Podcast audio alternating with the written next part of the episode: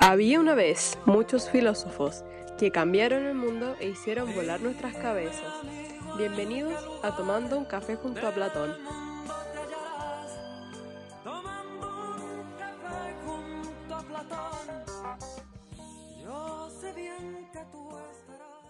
Buen día. Hoy en Tomando Café junto a Platón, con su presentadora Paula Layola, agradecemos tener a estas dos grandiosas invitadas hoy día, a Florencia Bríger y a Aurora Muñoz. Florencia, ¿cómo estás? Hola Paula, súper bien. ¿Y tú cómo estás? Bien, aquí súper feliz y contenta de poder tenerte hoy día de nuevo con nosotros. Segundo podcast que grabamos juntas. Ah, Increíble. Sí, súper súper entretenido, bacán. Feliz de participar. ¿Y tú, Aurora, cómo estás? ¿Cómo te encuentras? Hola Paula, Em, estoy súper bien, estoy súper agradecida de estar aquí con ustedes. Son unas magníficas personas y es un honor para mí estar aquí en este tremendo podcast que escucho todas las semanas. El honor es nuestro, Aurora, tenerte aquí hoy día. Bueno, hoy día nuestro objetivo va a ser conversar sobre temas controversia- controversiales ocurridos en el país. Y nuestro tema principal será el estallido social ocurrido en 2019. Además, hoy día esperaremos la alegoría de la caverna para poder ver los distintos puntos de vista con los cuales podemos crear sobre este tema escogido. ¿Qué les parece? Me gusta, sí. Súper interesante el tema. A mí también me encanta porque, eh, como tú ya dijiste, podemos analizar estos sucesos tan importantes en la historia de Chile desde distintas perspectivas, eh, siendo de cualquier clase social. Y eso, me parece muy interesante eh, este tema y analizarlo bajo la alegoría de la caverna. Bueno, así que nuestro tema, nuestro tiempo, línea temporal será entre el 2019 y el 2020-21, por si acaso. Y ahora, eh, continuando con nuestra conversación, relacionaremos los puntos de la alegoría de Platón con el estallido social, la cual la cueva representa. Eh, bueno, la caverna representa al siglo XXI, bueno, más que nada el contexto del siglo XXI. Eh, en Chile específicamente el año 2019 para ser más precisa. Sí, y que complementaría con la con todo lo que ocurrió en ese año, con todos los aumentos de precios, eh, distintas revueltas, todo.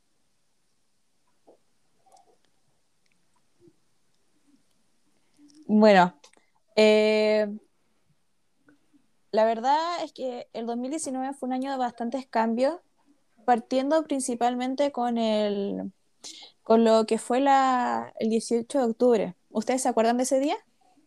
Sí, todo Sí. partió con la subida de los 30 pesos del metro. Sí, ese, día bastante potente, la verdad. sí, nadie se esperaba eso que ocurriera.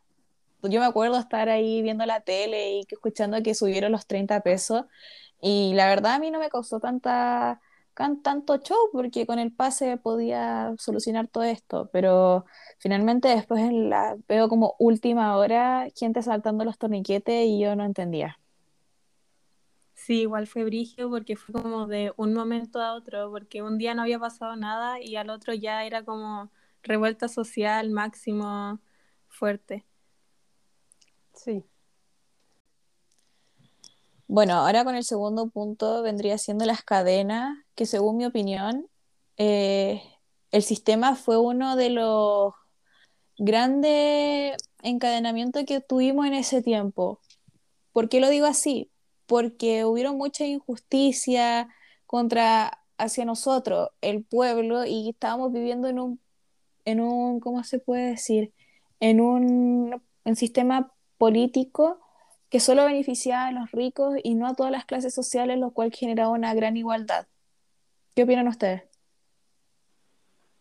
Eh, opino lo mismo que tú. eh, encuentro que eh, siempre se le ha dado como una mayor calidad de vida a, a la gente de clase alta y no, no, no hay preocupación por la clase media, media baja, baja. Sí, concuerdo con ustedes. Es una injusticia muy grande y aunque esto ya fue el 2019, hasta el día de hoy se sigue viviendo. Entonces, es fuerte.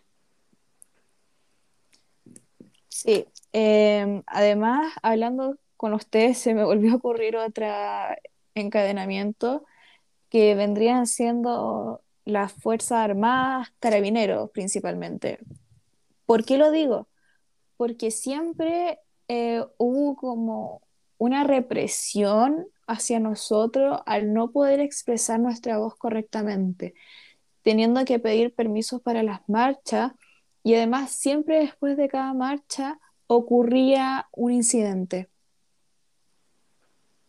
Sí, opino igual que tú, o sea, estamos alineadas en pensamiento, eh, somos almas gemelas, eh, porque son hechos. Em, la verdad es que eh, sin mayores provocaciones, los carabineros tiraban bombas lacrimógenas, detenían a, a los que marchaban sin justificación alguna y eso va en contra de de, nuestra, eh, de nuestro derecho a expresión. Sí, eh, los, los, carabineros hicieron mucho daño y mucho, a mucha gente que no tenía la culpa en nada. Sí, eh, hay que decir la verdad que sí había gente que se pasaba un poco la mano y no,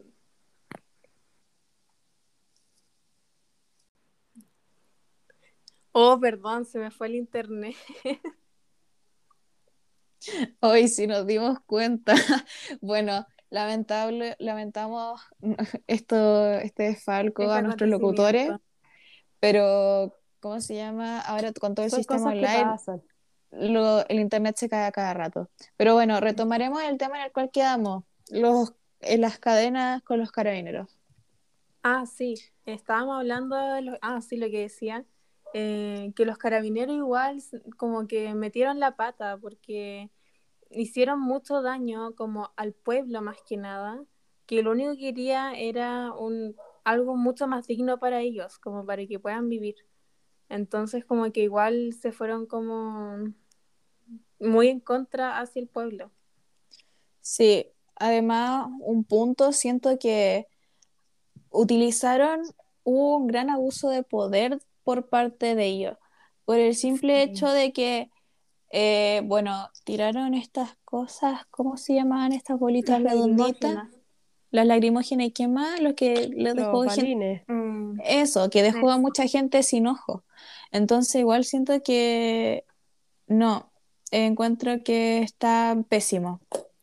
Pero bueno, ahora pasaremos con... Estaba muy bueno el tema, pero nuestro rating no tiene tiene poco tiempo, así que continuaremos con La Sombra.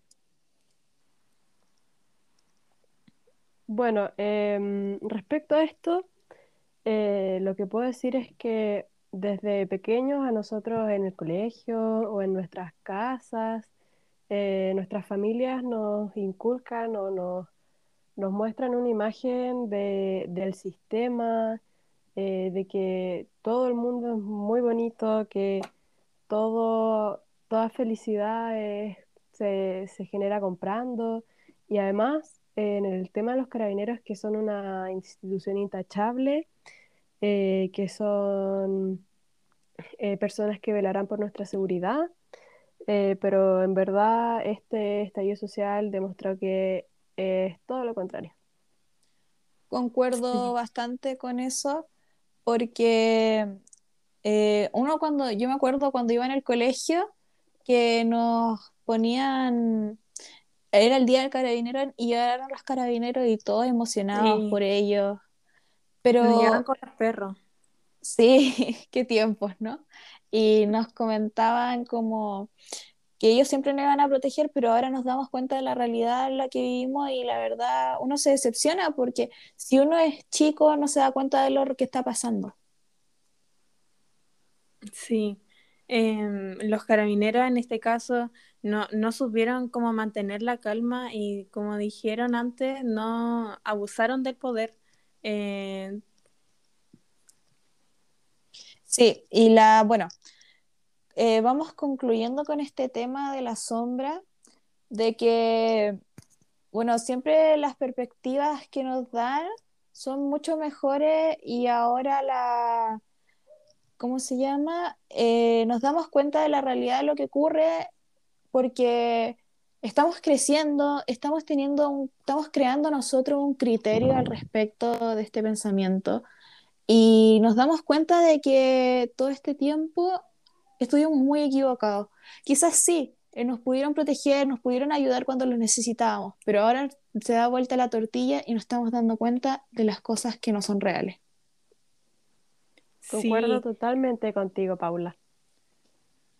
es que también, bueno, aparte que ahora somos más grandes y tenemos como Twitter, Instagram, tenemos como las redes sociales donde nos podemos eh, informar mejor y ver lo que, lo- la realidad de lo que está pasando. Eh, no estar en la burbuja eh, que nos tuvieron, que nos, que nos enseñaron nuestros papás de que- desde que éramos chicos. Y mm, eso. Sí, perfecto. Bueno, ahora continuaremos, perdón, me trabé. Me pone nervio- Este tema, la verdad, me llega bastante porque como lo vivimos es un tema bastante fuerte. Ahora proseguiremos, proseguiremos, perdón, disculpen, con el otro punto que vendría siendo el prisionero liberado, que, ven- que llega a ser el estudiante de vuelta. ¿Ustedes se acuerdan? Sí, o sea, mm, habla tú, dilo. Em, o sea, recuerdo que ellos fueron los principales, eh, como, Héroes. eh, sí, también como los, los que generaron este cambio, eh, esta- los principales, eh, no Creadores. son los responsables, creadores de, de esta revuelta, em, y, y son magníficos. Sí.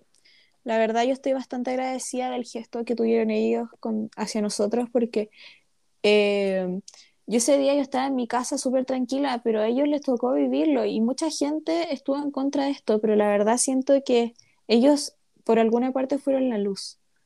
¿A qué me refiero con esto? De que gracias a ellos podemos estar viendo el, el otro lado que hay, como nos demuestran que sí se puede alzar la voz. Concuerdo totalmente contigo, Paula. Sí, pero bueno, eh, la verdad me encantaría haber sido uno de ellos que saltaron el torniquete por primera vez y poder haber hecho ese gran gesto. ¿Ustedes Sí, qué la, opinan? va- la valentía que tuvieron para hacerlo. Como, y también como ponerse de acuerdo para que todos vayan y lo hagan. Como, súper- como fuerte de su parte, como entretenido. Como que uno le llama la atención porque uno lo ve y hubiera dicho, oh, ojalá hubiera estado ahí, pero lamentablemente estábamos en las comodidades de nuestra casa. revolucionario. Sí, pero bueno, eh, ahora la verdad, yo pienso y no sé si se han dado cuenta del caso como que entró en juicio sobre el profesor que como que destruyó un torniquete, que, que tiene como, lo condenaron como a dos años de cárcel por hacer Y eso, siendo que, aún ahí. Aún sigue. sí, siendo que esto, esto fue el gran cambio, todos rompieron los torniquetes, todos lo hicieron, pero a él específicamente le hicieron esto. Eso. Aunque de todas formas yo creo que hay gente que como que no sé, son cosas más graves que romper un torniquete. Eh, hay, gente que ni siquiera sabe dónde están, que ni siquiera ellos sí deberían estar, deberían estar como presos, como ese profe no hacía nada, lo único que hacía era enseñar y darles un futuro a esos, estudiantes que, que alzaron la voz. Eh, bueno, eh, volviendo más al tema de los estudiantes, em, me parece importante recalcar que ellos, mediante la información, a la, al poder informarse, eh, lograron, em, ¿cómo decirlo?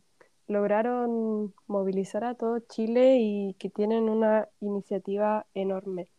Y mm, ojalá todo pueda eh, seguir así con las futuras generaciones y que se, mm, se quiten estos como pensamientos muy pasados. De, como en una burbuja. Muy pasados. Eh, de acuerdo, totalmente. Bueno, ahora pasaremos a hablar del mundo exterior, que sería exactamente lo que ahora estamos viviendo, eh, que encuentro increíble. Sí, el, el hecho que eh, gracias a todo lo que hicieron todos estos estudiantes, ahora estemos como en proceso de una nueva constitución en el que le pueda dar como un, un futuro como mucho mejor a todas las personas, es bacán, grandioso, como... Sí, ¿Quién diría que gracias a, a así, pero una miseria de subir 30 pesos del metro haya ocasionado toda esta revuelta hasta llegar a un plebiscito para poder cambiar la, bueno, primero partiendo con el apruebo de si cambiar la constitución o no, de que se llenaron todos los centros de votaciones, todo el mundo iba a votar. Eso fue maravilloso, el encuentro divino. Hace mucho tiempo que no votaba tanta gente. Sí, entonces, eh, bueno, ahora nos damos cuenta que gracias a eso nos ayudó a ahora poder elegir nuestros constituyentes para que crearan la nueva constitución. Estamos ya en ese proceso y además el otro hecho que siento que es bastante importante, que antes no se tenía el ya no tener miedo para expresarse, el poder decir todo lo que nosotros pensamos. Sí, por fin, después de muchos años, bueno, eh, eh, es eh, relativamente sabido que durante el periodo de dictadura nadie fue escuchado y después a la vuelta a la democracia, bueno, sí fueron escuchados, pero nunca hubo un cambio, eh, o sea, nunca eh, hubo un cambio realmente necesario. Eh, y ahora, con todos estos procesos de los estudiantes, del plebiscito, realmente se van a poder cumplir las necesidades de la gente, se va a poder escuchar a la, a, la, voz del pueblo. clase, eso, al pueblo, a la clase trabajadora más que nada. Y yo, eh, yo creo que esto va orientado a la igualdad, a, la dignidad también, em, y eso. Sí, la verdad estoy totalmente de acuerdo. Ahora eh, vamos a hablar sobre unas conclusiones que nos parecen de acuerdo con, con este tema. La primera sería que gracias a esto nos dimos cuenta del gran parecido que tiene el tema que escogimos del estallido con la alegoría de la caverna. Y así concluimos que vivimos por una caverna por mucho tiempo y ahora recién estamos viendo lo que es el mundo exterior y pudimos, y pudimos perdón, sacar y cambiar lo que vivíamos antes. Bueno, una segunda conclusión que me queda de toda esta conversación es que, bueno, se ve que aún queda mucha gente dentro de la caverna, eh, es decir, sesgada por la imagen más bien utópica del sistema que ha sido inculcada desde hace muchos años.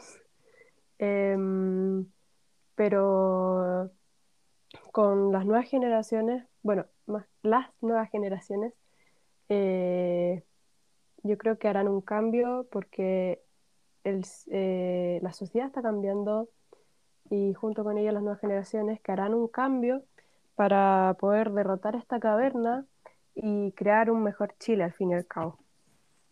Sí, la verdad concuerdo bastante con estas dos conclusiones porque siento que eh, lo que hacen es centralizar todo el tema lo que estamos hablando y todo lo que hemos, nos hemos dado cuenta al fin y al cabo de este podcast, que eso es lo que quiere hacer, esa es su función.